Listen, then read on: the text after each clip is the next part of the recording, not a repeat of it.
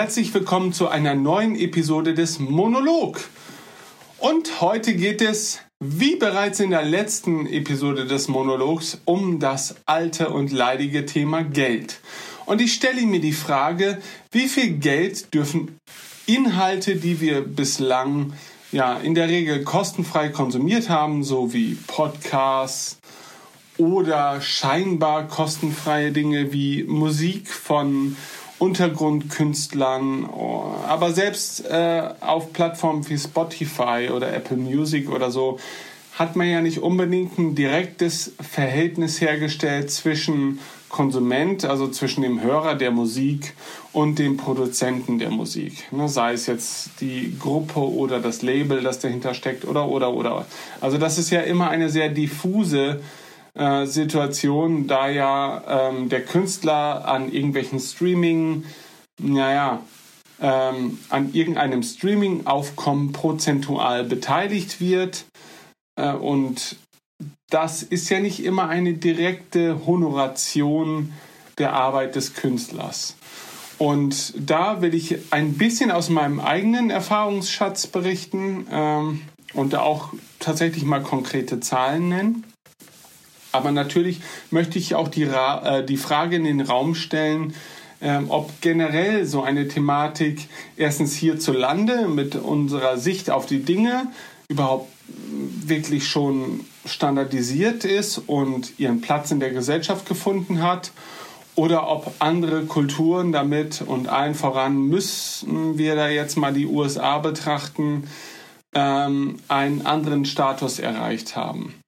Ähm, Nehmen wir zum Beispiel mal das Thema Podcasts. Also es gibt natürlich sehr viele amerikanisch- oder englischsprachige Star Wars Podcasts beispielsweise und ich ziehe die jetzt deshalb als Beispiel heran, weil natürlich der, der ja, gravierendste Podcast des Weltenfunks ist nach wie vor Radio Tatooine.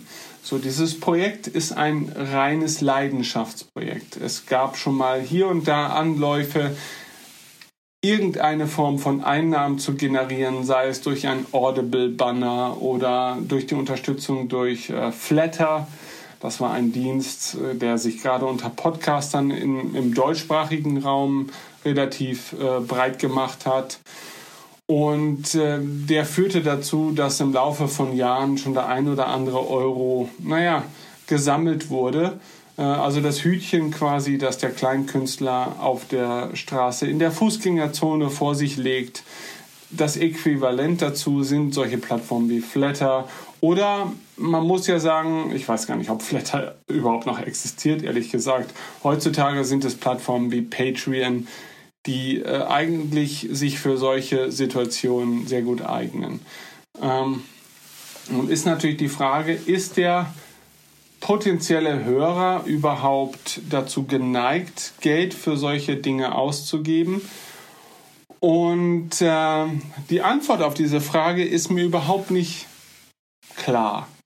Also nehmen wir jetzt mal das Beispiel Radio Tatooine. Ähm, wir sind ja ein Podcast, der relativ unregelmäßig veröffentlicht wird. Ja, also es gibt so Phasen, da gibt es im Monat vielleicht ein bis zwei Episoden, aber es gibt auch Phasen, da werden zwei Monate lang vielleicht gar keine Episoden veröffentlicht, einfach weil entweder die Grundlage, also das Material, es nicht hergibt oder wir nicht in der Lage sind, das terminlich umzusetzen.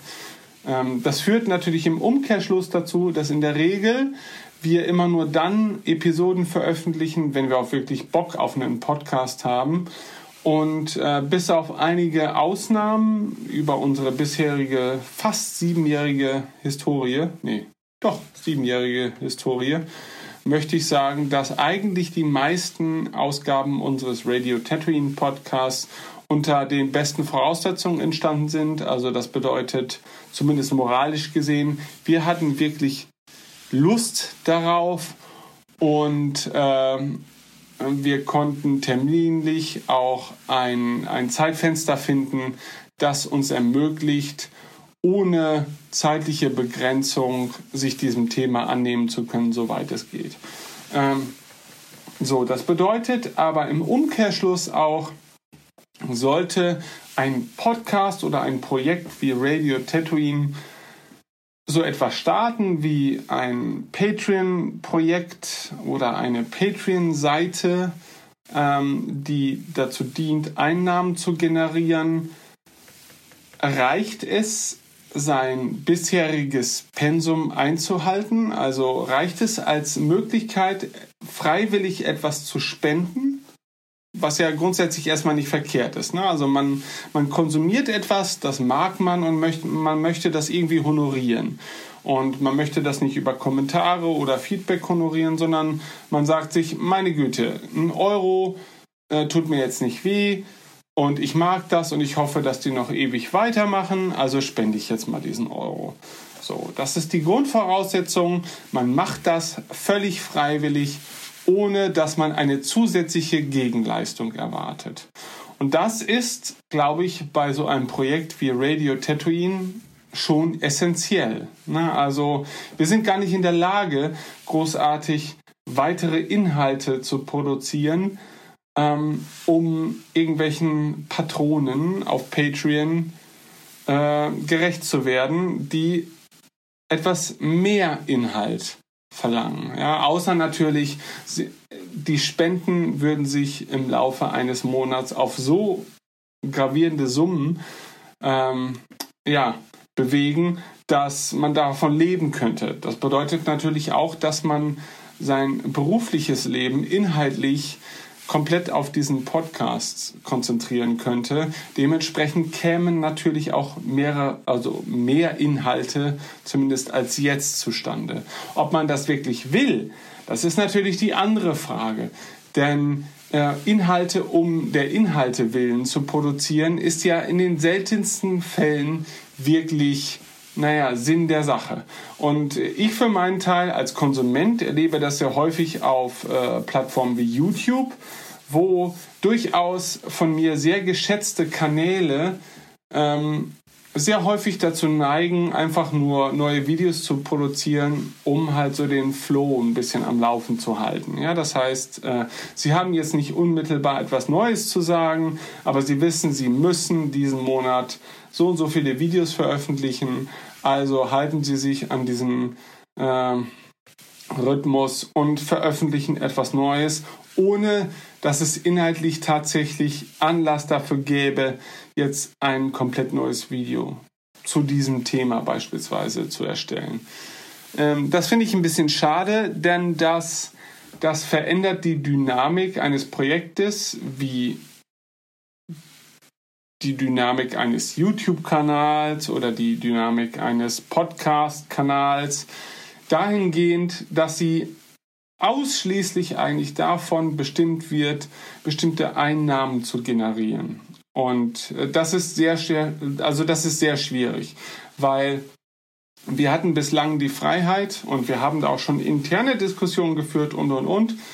Ähm, wir hatten aber bislang ja echt die Freiheit, über das reden zu wollen, über was wir reden möchten, in dem Umfang, in dem wir darüber reden möchten, in dem äh, Rhythmus, in dem wir darüber reden möchten, ohne irgendeine Form von äußerlichem Druck. Und ich glaube, das ist eine sehr befreiende Situation. So, das bedeutet natürlich aber auch, all die Kosten, die äh, mit so einem Projekt verbunden sind, tragen wir erstmal privat. Das ist in bestimmten Lebenssituationen durchaus machbar, wie ich finde, denn äh, man muss es auch nicht übertreiben. Also so ein Webhosting kostet äh, selbst mit heutzutage einigermaßen akzeptablen Rahmenbedingungen jetzt nicht immer die Welt. Und so eine Webseite aufzusetzen, äh, sofern man das jetzt nicht selber bewältigen kann, klar, das kann mitunter durchaus eine Investition sein. Aber es ist in der Regel, ich finde, für das Medium Podcast beispielsweise oder auch für den YouTube-Kanal ist eine eigene Webseite eigentlich immer nur so ein Bonus. Ne? Also ich versuche mir immer sehr viel Mühe mit unserer Webseite zu geben, ob das jetzt der Weltenfunk ist oder Radio Tatooine, die ja so einen ähnlichen Grundaufbau haben. Und ich investiere da immer sehr viele Stunden rein und hoffe, dass es vielen Leuten gefällt und dass Leute auch mal sagen, hey Mensch, das sieht ja richtig ansprechend aus und äh, wir hatten das Thema schon mal im Rahmen dieses Podcasts. Das war, oh Gott, das ist schon Jahre her, aber da waren wir zumindest, glaube ich, im deutschen Podcast-Tum eine der Podcast-Webseiten, die sich auch ein bisschen Mühe zumindest um ihre Außendarstellung in Form einer Webseite gegeben haben. Und das wurde auch honoriert und das ist auch toll. Ähm, nichtsdestotrotz, wenn das jetzt nicht das eigene private Hobby ist oder der Beruf oder die Expertise, mit der man sich vielleicht ohnehin auskennt, ähm, dann kann das natürlich schon gravierende Kosten verursachen, weil man dann auf die Hilfe anderer angewiesen ist. Und wenn die einem nicht freiwillig oder kostenlos helfen, ja, dann muss man mitunter schon ordentlich Geld in die Hand nehmen, damit es auch insgesamt äh, halbwegs vernünftig wird. Ja, da reicht dann nicht immer der Neffe, der auch so ein bisschen Webseiten baut und, und irgendwie irgendwas macht. Na, also äh, es gibt da keine, keine Faustregel, würde ich jetzt sagen. Ich würde sagen, also Internetseiten kosten von äh, 10 Euro bis äh, 3 Millionen und nicht immer ist die Außenwahrnehmung deckend mit der Investition, die da getätigt wurde. Also das ist ja auch häufig eine Geschmacksfrage. Ne?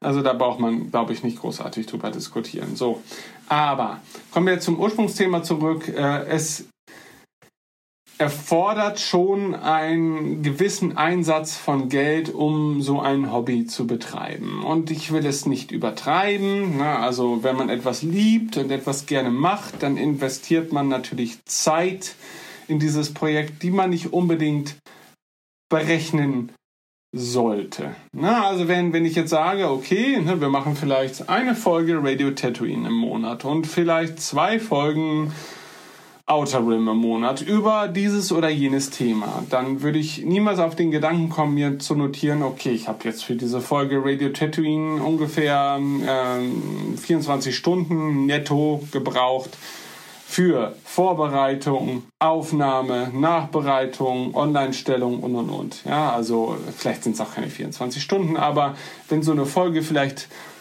fünf Stunden Rohmaterial ähm, naja, hervorbringt, dann sitze ich vielleicht ungefähr die doppelte Zeit am Schnitt. Das sagt mir ja immer, das ist so eine Regel. Ich bin der Meinung, das ist eine Lüge. Also ganz viele Podcasts kommunizieren immer, dass man eigentlich doppelt so viel Zeit für den Schnitt braucht äh, wie für die eigentliche Aufnahme. Und ich halte das für absoluten Bullshit, denn äh, das mag der Fall sein, wenn man wirklich jeden Satz seziert, aber wenn man ein halbwegs eingespieltes Team ist, dann ist es schon so, dass man so seinen Rahmenschnitt hat, den man immer wieder durchführen muss. Das heißt, es werden Jingles eingefügt, es werden bestimmte Kapitel voneinander getrennt, ähm, aber es wird nicht jeder Satz manuell geschnitten. Ne? Also es erfordert bei uns hier und da schon mal ein bisschen Aufwand, weil da manchmal zwischen den Tonspuren eine gewisse Asynchronität herrscht und so weiter. Also ich will das jetzt gar nicht mal ausschließen, dass man manchmal auch die doppelte Zeit für den Schnitt verbringt. Aber ich würde sagen, für eine typische zweistündige Podcast-Folge braucht man nicht immer vier Stunden, um sie zu schneiden an reiner Nettozeit. Also ich bin der Meinung, das ist nicht richtig. Ne? Wenn man einen gewissen Standard hat, äh, und Elemente hat, die wiederkehrend sind und jede Podcast-Folge nicht das Rad neu erfinden möchte, dann ist man durchaus auch in der Lage, einen Podcast in weniger Zeit zu schneiden. Das ist natürlich was anderes, wenn man jetzt wirklich ein ganz gestrafftes beinahe cineastisches, äh, cineastisches Format hat, ja, das also nicht wirklich eine freie Diskussion darstellen will, sondern einfach wirklich ein Interview auf den Kern runterbrechen will und wirklich nur Kernaussagen des Interviewpartners ähm, zum Beispiel präsentieren möchte, dann sind selbst die doppelte Zeit der Aufnahme äh, sehr knapp bemessen. Ne? Also ich glaube da, also es gibt halt keine pauschale Antwort auf diese Frage. Äh, und deswegen halte ich einfach doppelte Zeit auch für einfach pauschal falsch. So. Ähm, aber niemand von uns würde auf den Gedanken kommen, das irgendwie in Rechnung stellen zu wollen. Das ist einfach Quatsch, denn ich mache meine Podcasts so wie Radio Tatooine oder auch die Sachen, die hier auf dem Outer Rim Podcast passieren, äh, all das, was auf dem Weltenfunk passiert, mache ich, weil ich irgendwie Bock darauf habe und es liebe. So, und das gilt vorrangig zum Beispiel auch für meine Musik, ja, die ich ja seit einigen Jahren versuche zu verkaufen. Und das gelingt mir mitunter auch. Aber natürlich ist es im Jahre 2020 auch nicht mehr so einfach, Musik digital zu verkaufen. Denn jeder ist eigentlich bei irgendeinem Streamingdienst und die meisten Einnahmen werden darüber generiert. Und das kann ich durchaus bestätigen, selbst in meinem absolut sehr kleinen Rahmen. Ja? Ich habe nur ein paar tausend Likes auf äh, Facebook, wobei ich auch nicht der Meinung bin, dass das unglaublich ausschlaggebend ist, denn ich bekomme ja auch auf Plattformen wie Spotify oder Apple Music auch Statistiken darüber, wie häufig meine Musik gestreamt wird. Und das ist für meine Verhältnisse unglaublich viel. Ähm, für jemanden wie, keine Ahnung, Lady Gaga oder Billie Eilish ist das natürlich ein Furz. Ja, es ist wirklich, es ist ein minimaler Furz, aber er drückt sich zumindest in für mich beinahe unvorstellbare Zahlen aus. Also wenn ich da sehe, dass äh, manche Songs, keine Ahnung, 140.000 Mal gestreamt wurden in den letzten sechs Monaten, dann denke ich mir, boah, krass, ich bin der nächste Michael Jackson. Leider verdiene ich nicht so. Ähm, wenn dann andere Alben von mir oder so, keine Ahnung, ein paar zigtausend Mal in ihrer Gänze gestreamt werden, dann fühle ich mich natürlich auch wieder Michael Jackson und äh, verdiene nicht wie Michael Jackson. Gut, ich meine, er ist auch tot, also äh, was bringt ihm das Geld? An dieser Stelle, vielleicht sollte ich ein anderes Beispiel nehmen, aber es ist jetzt nicht so, als könnte ich im Ansatz davon leben. Ne? Also Spotify ähm, schüttet seine, seine Ausnahmen, seine Ausnahmen, seine Einnahmen prozentual gesehen aus. Und dann verliert natürlich jemand wie ich, der super stolz ist über seine 140.000 Streams. Ähm, und Jemand, der aber im Monat 11 oder 12 Millionen Streams hat, der generiert darüber natürlich noch etwas mehr Einnahmen. Ne? Und manchmal gibt es natürlich auch bestimmte Exklusivverträge, ne? dass manche Alben nur exklusiv auf dieser Plattform oder auf der anderen Plattform zumindest für einen gewissen Zeitraum hinweg äh, veröffentlicht werden dürfen. Oh, jetzt hat es gerade ein Geräusch gemacht, das tut mir leid. Ähm, aber auf jeden Fall prozentual gesehen bekomme ich wahrscheinlich das, was alle anderen kleinen Künstler auf diesen Plattformen verdienen. Ähm, aber das führt dann in realen Zahlen dazu, dass wenn ich jetzt mal drei Monate mich nicht um meine Streaming-Einnahmen kümmere und dann mal wieder nachgucke, dann kriege ich sowas wie 60, 70 Euro. Ich meine, das ist cool, 60, 70 Euro haben oder nicht haben, mag man jetzt sagen. Aber man muss natürlich auch sagen, naja, aber es steckt ja trotzdem auch Arbeit drin.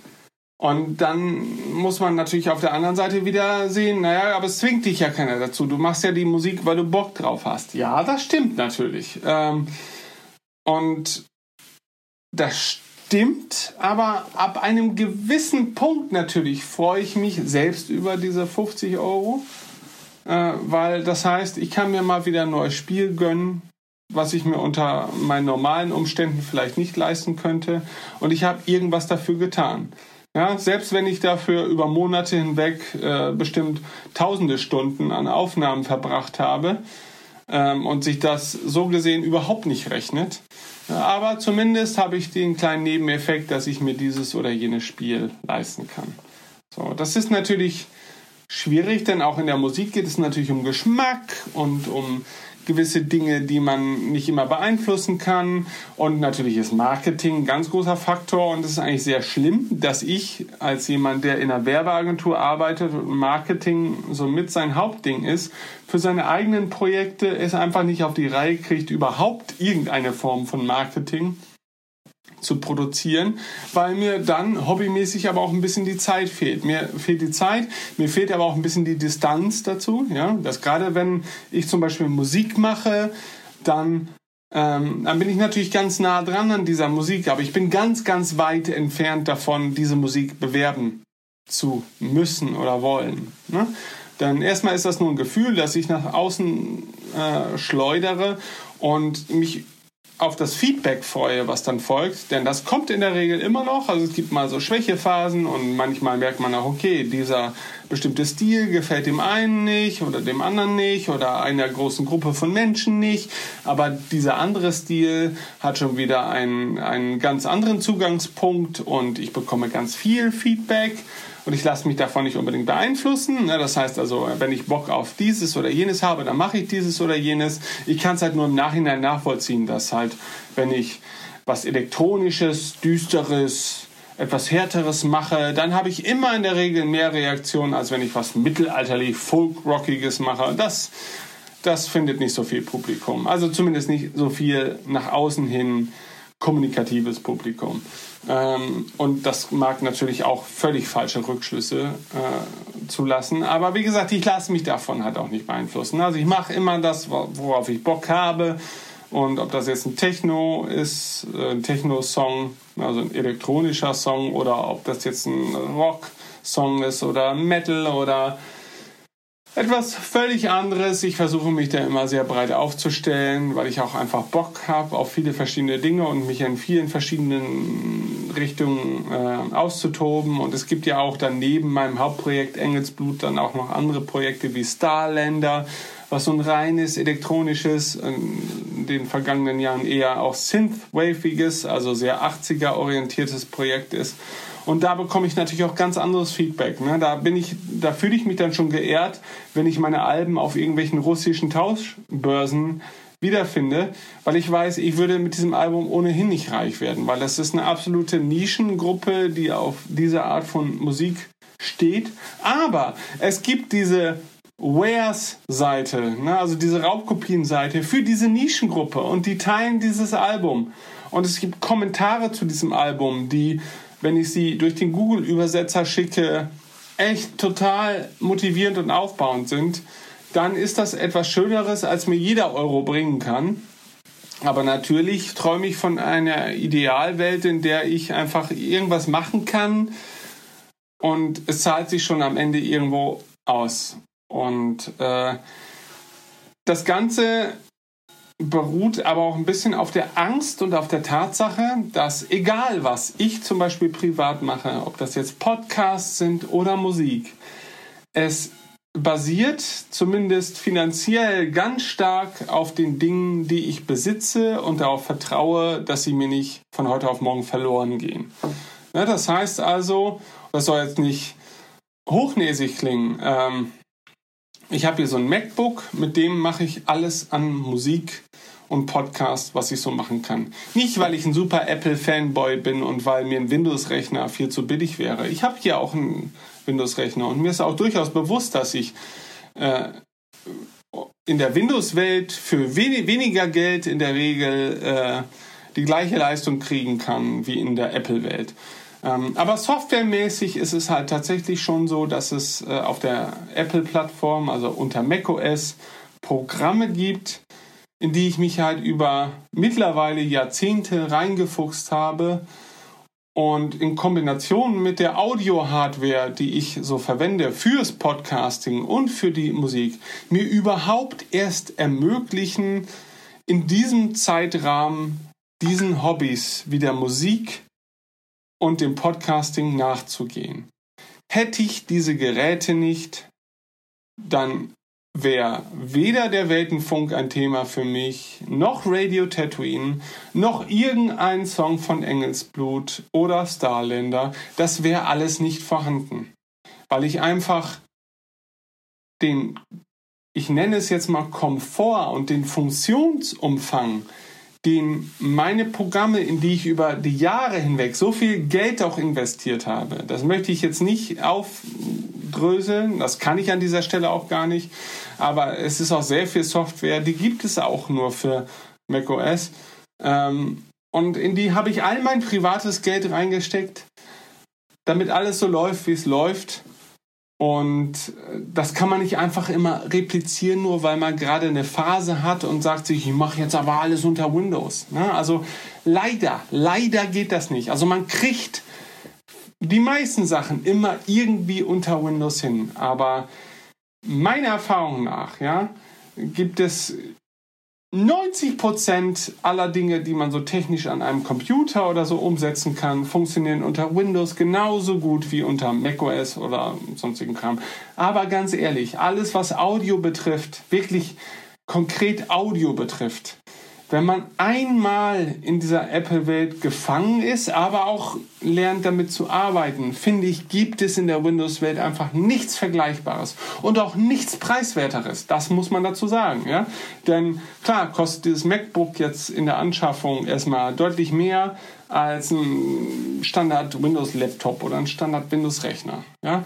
Aber die ganze Software, die dann dahinter steckt und die ich für jeden Scheiß verwende, ne, die die ist auf dem Mac, also tatsächlich Logic Studio, ja, ist mein einziges Audioprogramm. Damit mache ich alles. Damit schneide ich Podcasts, damit mache ich aber auch jedes Lied.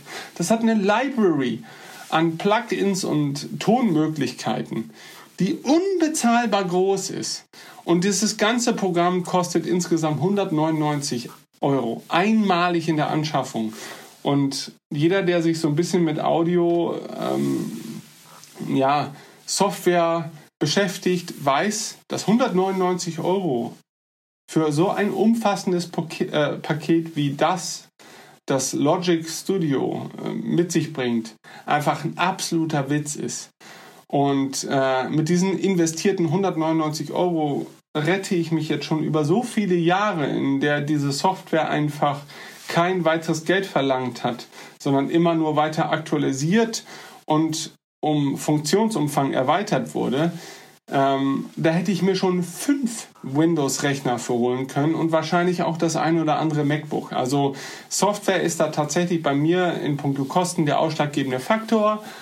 Und äh, das, muss ich sagen, ist nach wie vor etwas, das in der Apple-Welt für mich deutlich besser funktioniert als in der Windows-Welt. Und ich möchte diese Aussage nicht treffen, um Apple irgendwie zu loben oder sowas. Weil ganz ehrlich, ich wünschte mir, dass exakt diese Software in diesem Rahmen mit der exakten Problemlosigkeit unter Windows nutzbar wäre. Ich glaube, dann hätte ich den Umstieg schon das ein oder andere Mal gewagt, einfach weil ich weiß, mein Budget gibt mir jetzt nicht her, für meine Hobbys so viel Geld zu investieren.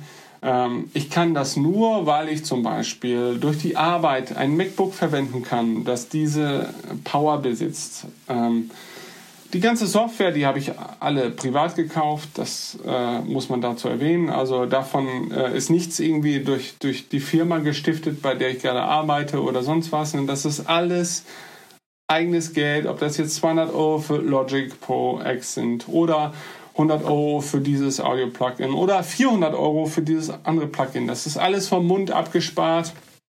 Da ist kein Patreon drin. Da sind im Prinzip auch keine Musikeinnahmen drin, denn selbst wenn dann alle drei Monate oder vier Monate vielleicht sich mal so 20, 30, 40, 50 Euro ansammeln, ist das ja nichts, das ich einkalkulieren kann in das Budget äh, das ich jetzt so wirklich habe. Es ist halt kein sicheres Geld, es sind halt keine regelmäßigen Einnahmen, denn manchmal sind es auch nur 10 Euro in, in acht Monaten, wenn halt nichts passiert. Ähm, also von daher, da steckt einfach unglaublich viel Liebe und Leidenschaft drin.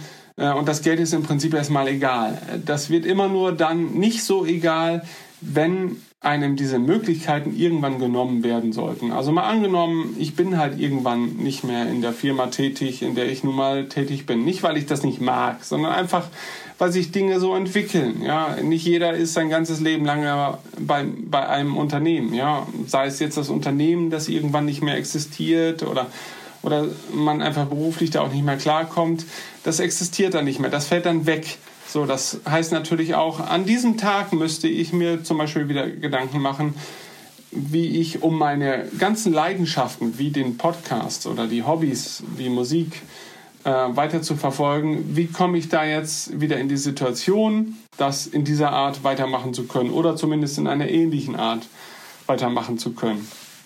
Und da liegt natürlich ein bisschen die Koks in solchen Projekten wie Radio Tatooine und aber auch kleineren Musikprojekten wie Engelsblut und Starlander.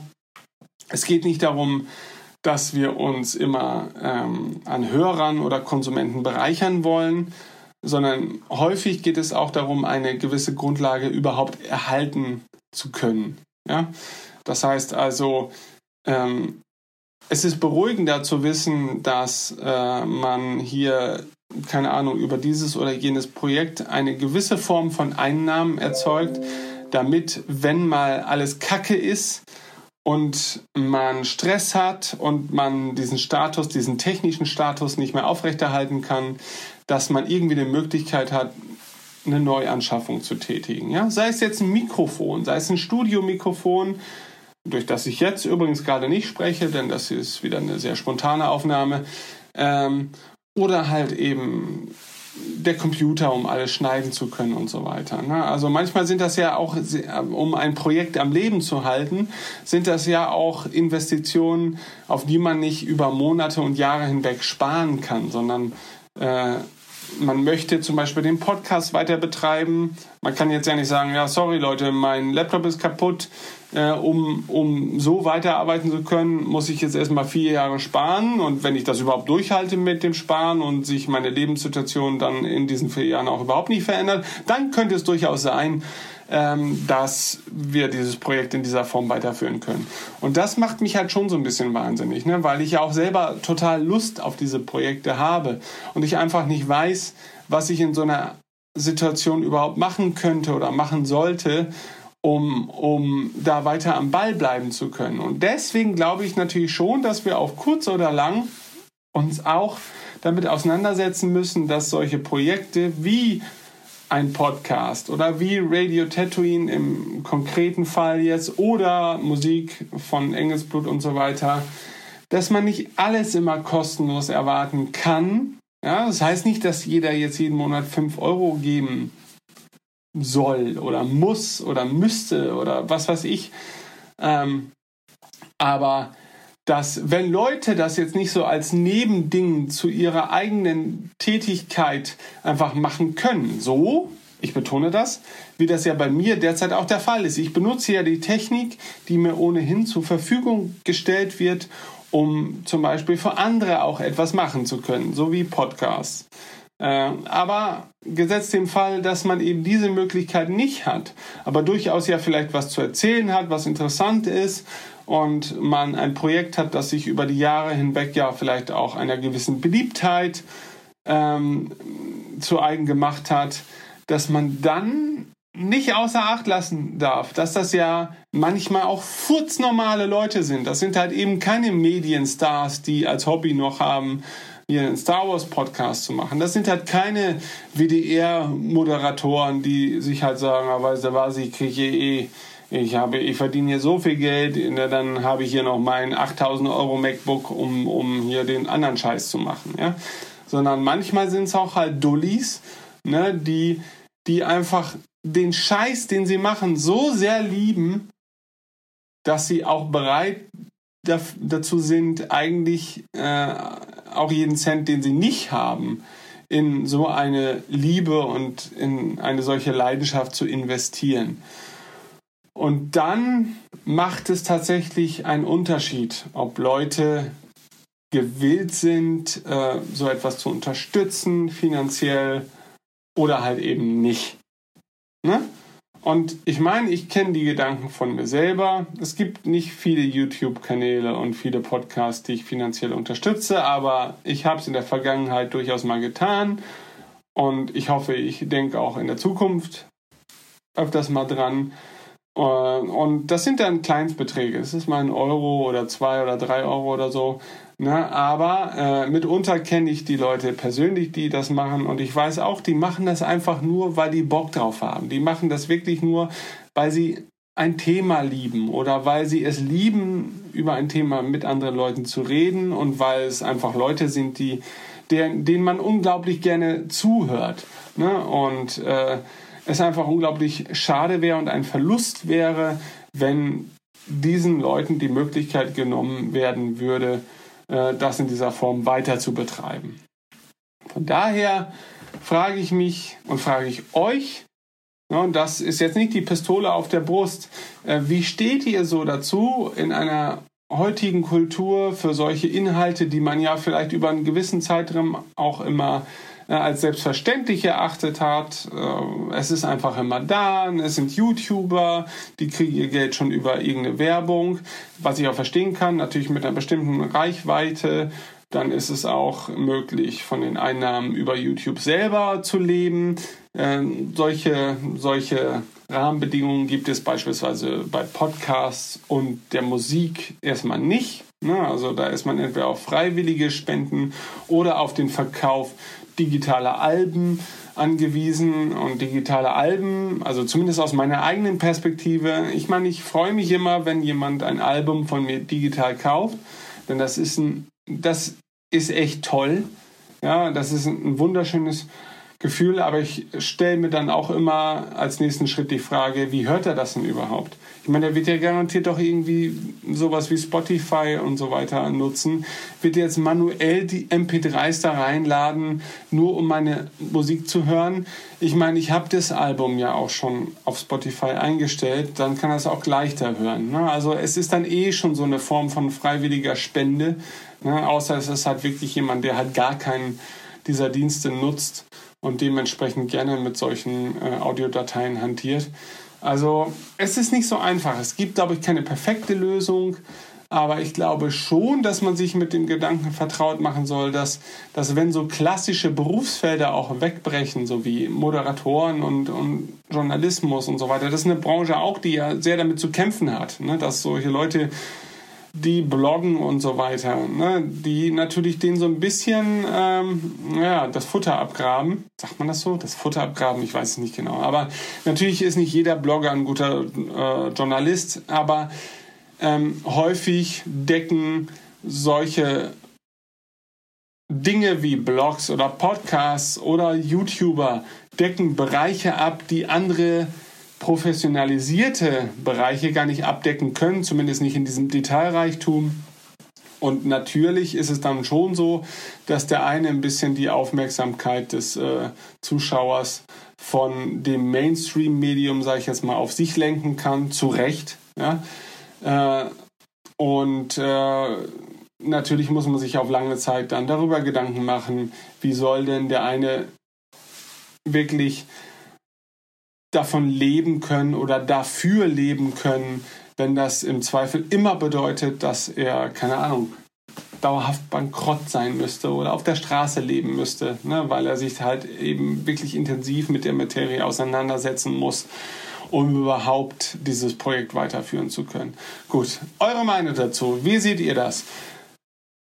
Ist das überhaupt akzeptiert heutzutage für solche Inhalte wie Podcasts oder dergleichen Geld zu verlangen? Ja? Seid ihr jemand, der ohnehin schon, keine Ahnung, auf YouTube oder Twitch oder sonstigen Kanälen eh dazu neigt, Leuten, die er mag, äh, auch mal abseits äh, der Views oder des Zuhörens mal oder der Kommentare auch finanziell unter die Arme zu greifen. Das würde mich einfach mal interessieren, denn sollte das jemals bei uns Diskussionsthema werden, und das war bereits in der Vergangenheit Diskussionsthema, aber sollte es mal wieder Diskussionsthema werden, gerade vielleicht, wenn es auch mal akut wird, dann ist es ja durchaus toll zu wissen, wieso eure Meinung dazu ist.